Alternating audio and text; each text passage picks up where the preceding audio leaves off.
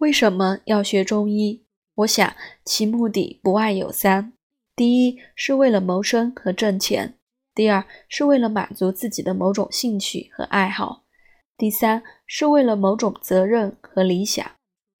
古往今来，第一种人无疑是最多的。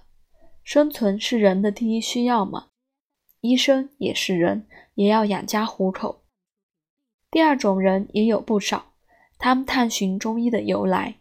他们尝试中药的疗效，他们在发现某种规律以后，他们在发明某种有效疗法或有效验方以后，常常带来一种满足感和愉悦感，这又成为他进一步研究的动力。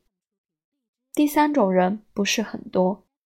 当年张仲景感惋惜之沦丧，伤痕咬之莫救，乃勤求古训，博采众方，撰写了《伤寒杂病论》。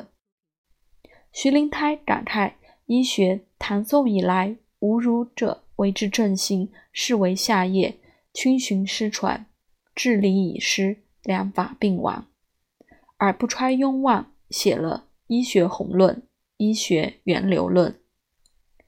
晚年又因当时医生全废古书，随心自造，以致人多枉死，而悲鸣填胸，不能自已。才写出了医医之书，盛极出言。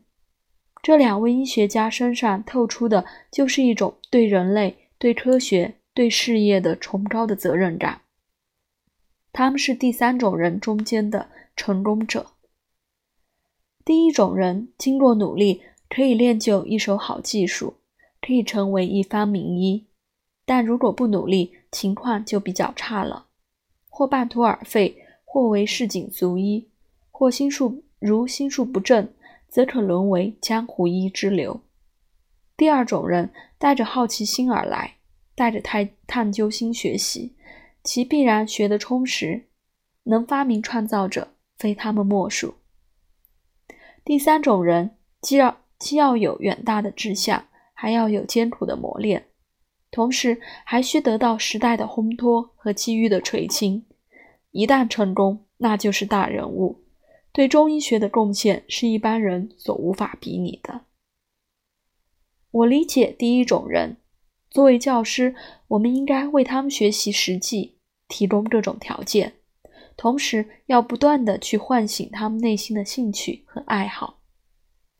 我最喜爱第二种人，作为教师，我要努力保护他们在学习中萌生的那种情感。同时，要积极的鼓励和帮助他们去研究。我敬仰第三种人，他们的无私的行动、超常的毅力和勇气，是医学科学的宝贵精神财富。他们创造的学术成果，是我们继承发扬的基础。他们激励着我们，也让我们不断加深对人生价值的思考，加深对学习研究中医意义的认识。在我的眼里，誉为良医，第一种人与第二种人的结合最为理想。在这个基础上，能出现第三种人，那就是中医界的福分了。